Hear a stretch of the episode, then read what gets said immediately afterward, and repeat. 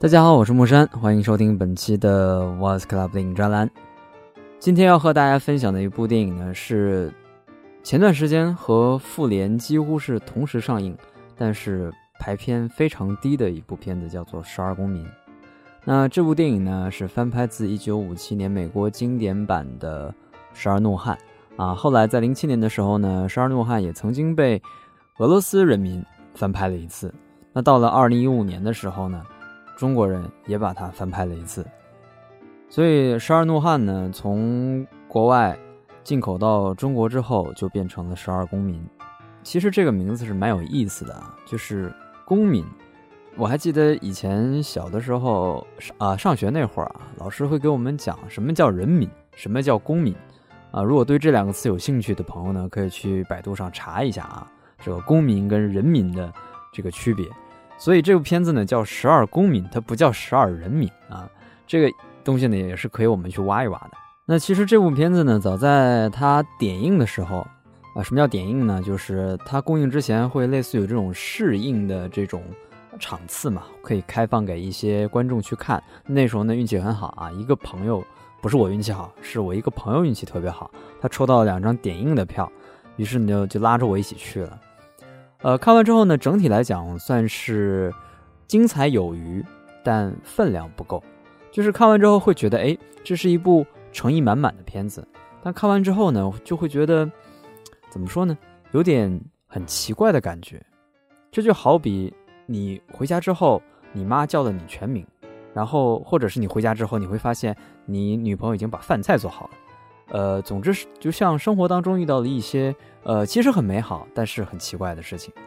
呃，于是呢，我也写了一篇关于他的影评，叫做《水土不服的中国版十二怒汉》。呃，这个影评呢，在豆瓣上呢，呃，也被人这个吐槽吐的蛮厉害的啊，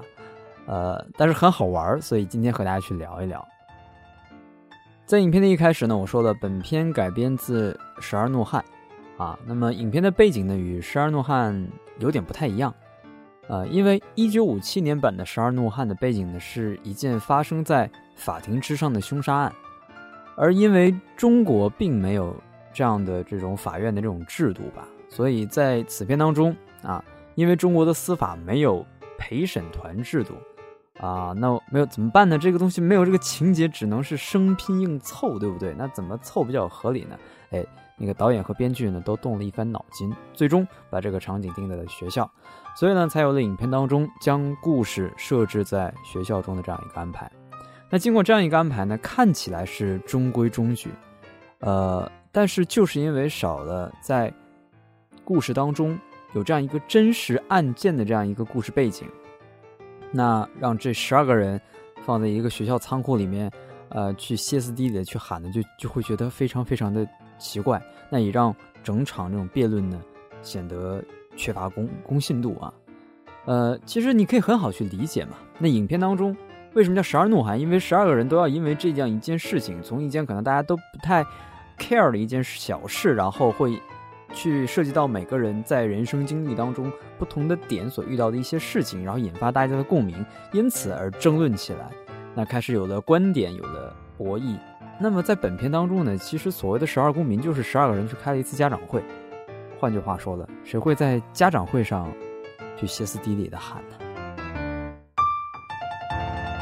本片呢遵照了原片的情节，以八号陪审员的质疑开始，不断的推翻物证、推翻人证。但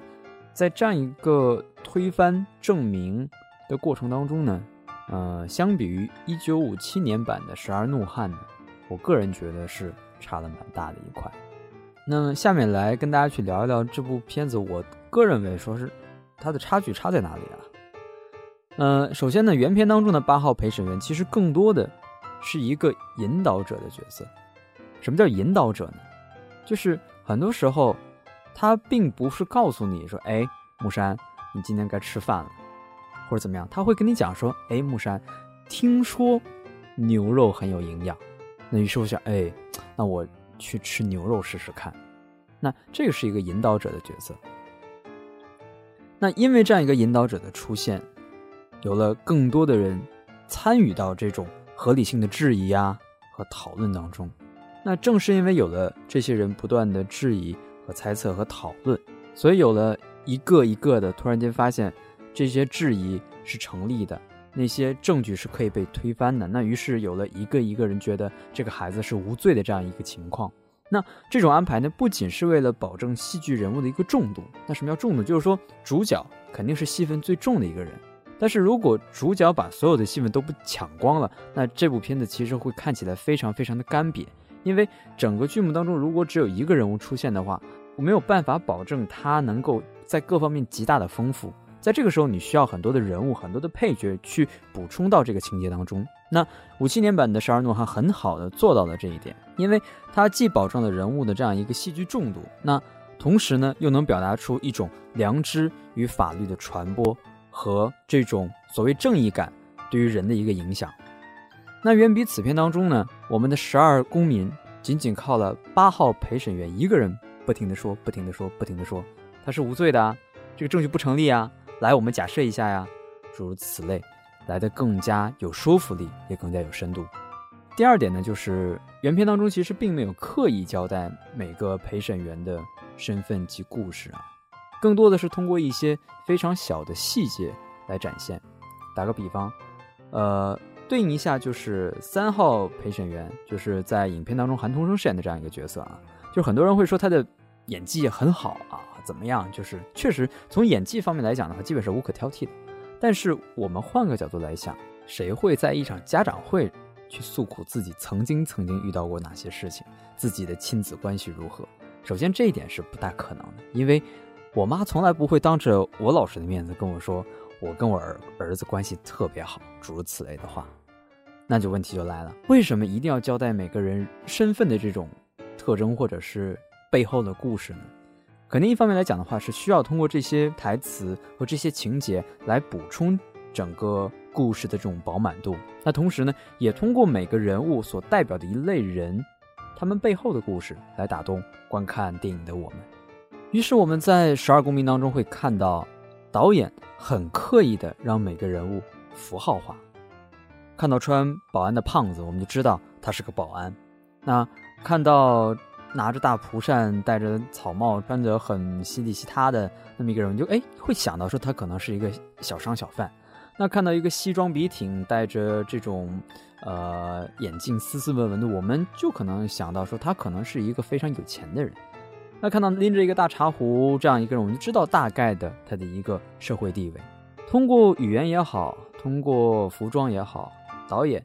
极度的希望每个演员能够符号化，一打眼就能看到每个人物所处的不同的社会阶层。本片的导演徐昂可能是因为从话剧的成功来想演化成电影的成功。话剧和电影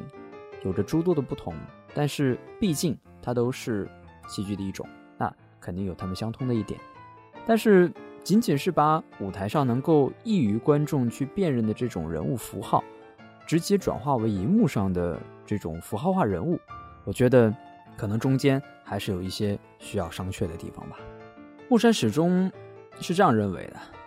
人物的符号化更加适用于戏剧，而作为电影，人物一旦被符号化，就会缺失一种自然。换句话说，符号化的人物不能当人来看。其实我这不是在骂人啊，就是符号化的人物，你不能把他当做一个正常人来看。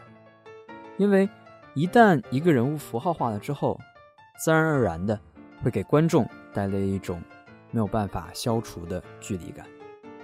因为你在生活当中遇不到这种完全符号化的人。那第三点呢，就是。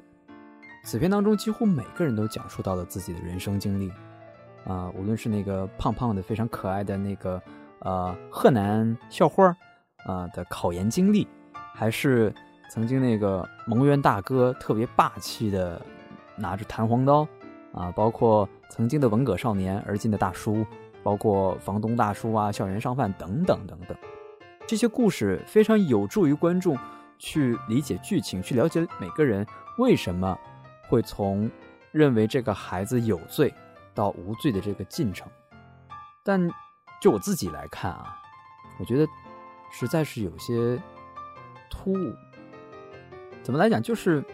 可能说你的人生经历当中会有一些事情，让你联想到跟这个孩子所犯下的这场谋杀案有关。那于是你可能会会想说，可能现在的他就是当时的我。其实讲述自己经历最主要的一个目的就是进行一个换位思考，就是可能如果他在我那种情况下，或者我在他的那种情况下，我希望会得到一种怎样的审判？相信每一个人身处过绝望或者是人生低谷的时候，都希望公平、公正，或者说正义的东西出现。那可能从这个角度来讲的话，导演的这种安排。是可以被接受的，但是我仍然认为它是不合理的。相比于一九五七年版的《十二怒汉》而言，《十二怒汉》当中并没有把每个人的人物身世交代的特别特别的清楚。比如说三号陪审员，他与儿子关系的不和谐，仅仅是通过几个动作、一些道具、照片，包括撕碎照片和八号陪审员的争论来进行的，并没有。长篇累牍说为什么他跟他的儿子关系不好？那我们只需要知道，他对于年轻一代的这种怨恨，是因为他的儿子对他的不敬所产生的，观众就可以得到答案了。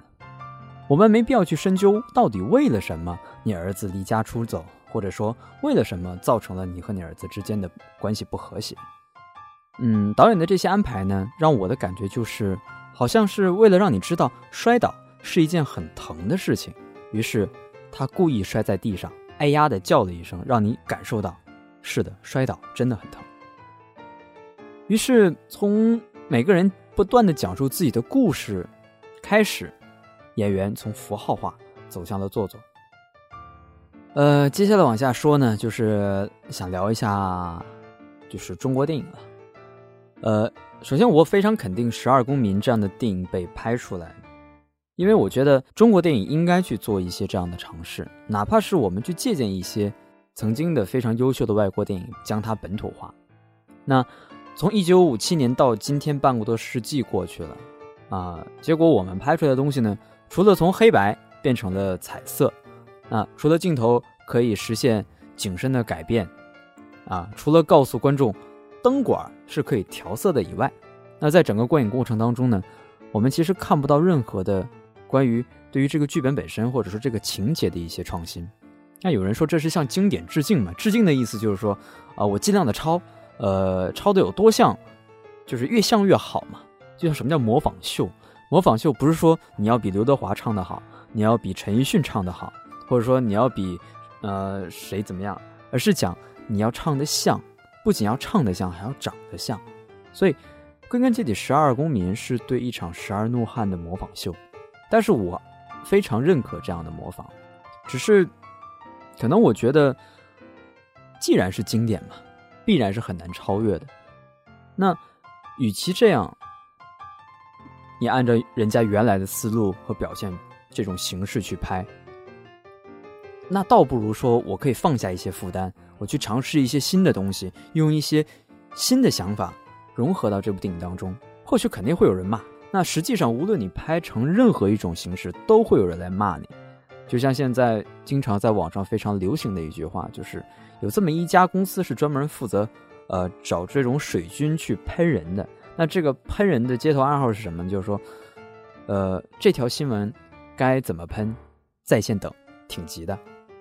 那现在所有的电影，所有的文化产业里的东西出来之后，其实大家都一样，无论这部电影好也好，或者说是确实不好也好。总会有很多很多的人去喷，那喷到最后的结果，你会发现，其实大家喷的东西已经渐渐离电影很远了。那我在这里说了这么多关于《十二公民》这部电影，其实我没有喷他的意思，因为我还是非常高兴、非常开心的能够看到中国有这样的非常不错的模仿电影的出现。只是就好像你在看你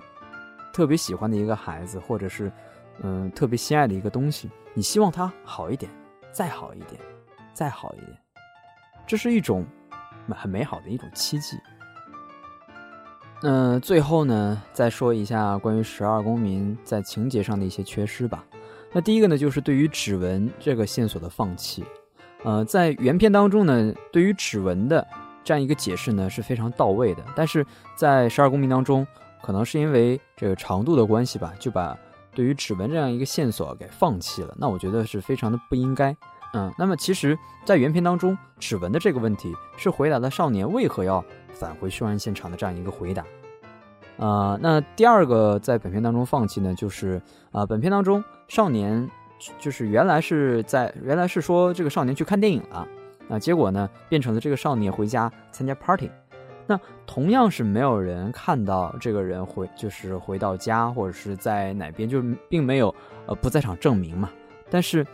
原片当中把这条归结到了每个人所处的不同的心理压力。所造成的说，可能这个孩子并不知道当时他看的是哪部电影，主演有谁。那通过这样一种心理的这种压迫，给出了一个非常好的一个答案。那在本片当中，就对于这种就是不在场证明的人证啊和物证，就是基本上是呃被忽略不计的。那第三当中呢，就是本片当中的天气变化呢，其实有些诡异，就是忽明忽暗、忽冷忽热嘛，就是室外的光线变化呢。其实一般来讲，就光线的变化在影片当中都是需要一些诱因的，比如说突然间放晴了，其实是证明主角的心情特别的开心，然后可能剧情在后面就发现就是可能峰回路转啊，就是柳暗花明啊这种感觉。那如果一般来讲是影片当中开始下雨了，就说明这个气氛不是很好，要不然就是谁出车祸，要不然就是谁死了，诸如此类的。呃，所以其实有时候天气也是表现的一种手法之一吧。那在本片当中呢，总感觉室外的光线一直在变，一直在变，然后就是说变就变了，变得特别快。因为原片当中呢，就是那个时候五七年的时候，那时候还是黑白片嘛，所以光线这个东西呢，基本上考虑不到。那那个时候他用的一种是一种什么方式呢？就是下雨，他用雨来代替这种所谓就是说看不见光明的这样一个点，就是一直在下雨嘛。但是在影片的最后，一九五七年那版本的当中呢，就是在影片的最后，当大家认为这个孩子无罪的时候，当正义和公平得到伸张了之后，当他们从陪审的这种讨论的一个空间走出来的时候，天放晴了。那通过放晴，我们既知道了说这是属于正义的光亮的重现，我们也知道了这是一场属于人性的胜利。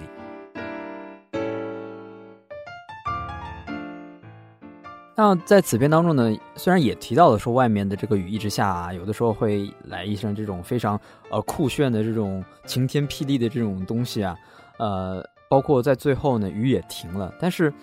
相信很多人对于这种天气的感受就会没有那么的强烈。那这也可能是因为呃对于灯光的这种把控吧，不是特别呃，就是可能是有心希望通过，就是因为在。中间可能有些人从有罪变到无罪，那这个过程当中可能光希望通过这种冷暖色调的交叉给人以希望，但看起来就是这个交叉的太多嘛，就是有容易交叉感染嘛。啊，还有一点呢，就是电影当中其实比较严重的一个事情，就是在三号陪审和四号陪审的偏开头的某段戏当中呢，出现了配音没有对上的问题啊。那这个也说明呢，剪辑的时候呢。稍微有些疏忽，那在后期校对的时候呢，啊，估计这个人也睡着了。所以有的时候呢，希望中国的电影在制作的过程当中能够再细心一些，因为这个东西它是完全可以避免。就像以前老师会跟我们讲说，如果一套试卷，你可能说你能答八十分，那你拿到八十分了，那你就是好样的。你这部电影也一样，如果说你这部电影达不到一百分，可能你做个七十分，那你做到七十分就好了。没必要在这些可以避免的失误上再为你这部电影去减分。那其实我说的这么多，真的不是吐槽，而是真的希望，呃，以后能有更多这样的带着尝试的这种行为去去做的一些电影吧。我觉得这真的是一部值得我来和大家去聊这么久，跟别人去讲、去讨论的一部片子。那不然的话，我为什么不会去说之前非常火的《何以》啊、《左耳》啊啊诸如此类的？因为我觉得。他们不配，仅此而已。那尽管如上呢，我说了很多